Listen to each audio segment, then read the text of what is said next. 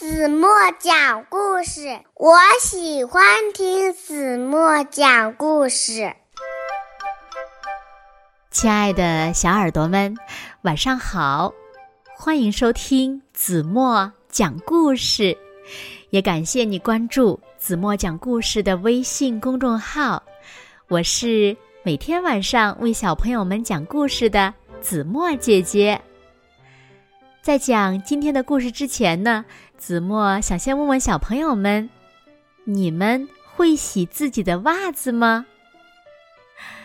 今天故事中的小主人公呀，他的名字叫波波熊，他呀洗了四十双袜子。那到底发生了什么事情呢？让我们一起来听今天的故事。洗四十双袜子的小波波熊，小耳朵准备好了吗？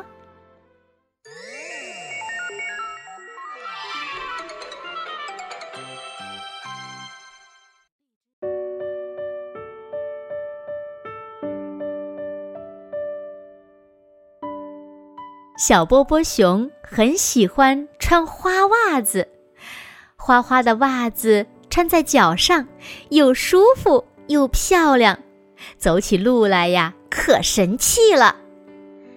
小波波熊每天都要换一双花袜子，可是他很不愿意洗袜子。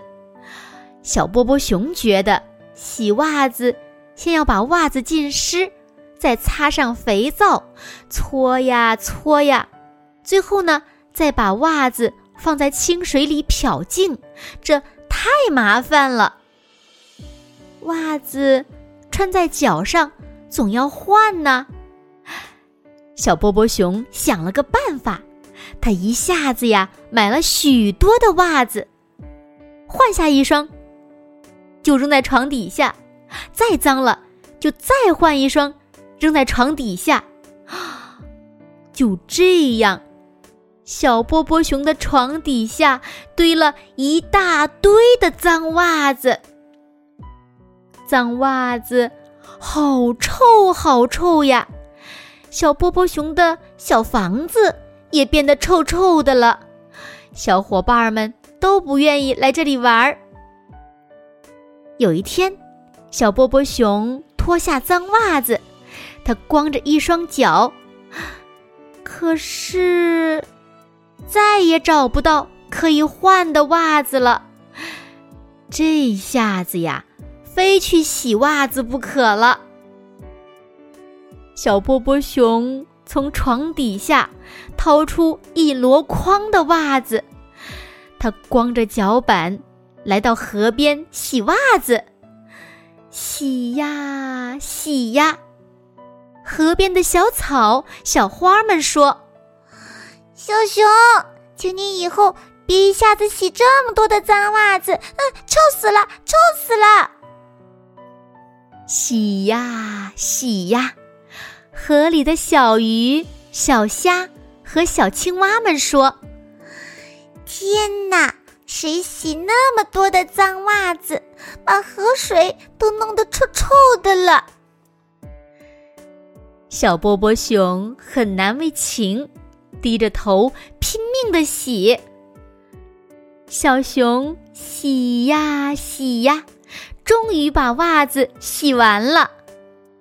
他把洗完的袜子从森林的这一边晾到了那一边，可是他太累了，躺在一棵树下睡着了。后来。有许多小动物从他晾袜子的地方经过，都带走了两三双，给他留下了很多东西，有甜饼、苹果、胡萝卜，还有一幅在树下光脚丫睡着的小熊。当小熊懒懒的睁开眼睛的时候，太阳。已经落山了。小熊发现自己只剩下两双袜子了，以后都得穿一双洗一双了。波波熊觉得每天洗袜子很开心，小动物们也都喜欢去他家玩了，连小花、小草见了他也向他点头问好，伙伴们都夸他是个勤劳的小熊。好了，亲爱的小耳朵们，今天的故事呀，子墨就为大家讲到这里了。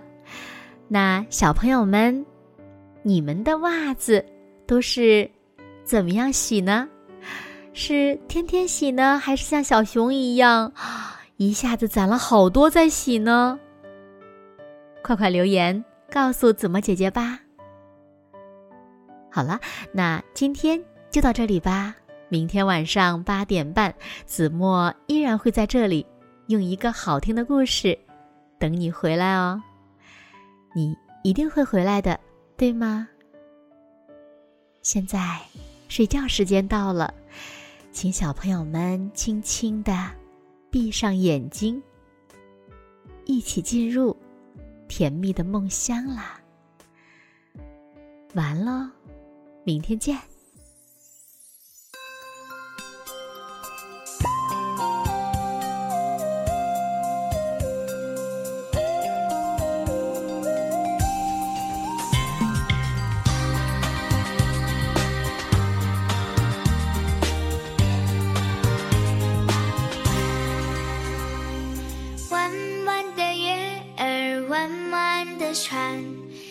着我的梦想飞上天，我们许着坚决的誓言，轻轻唱着歌谣，笑弯了。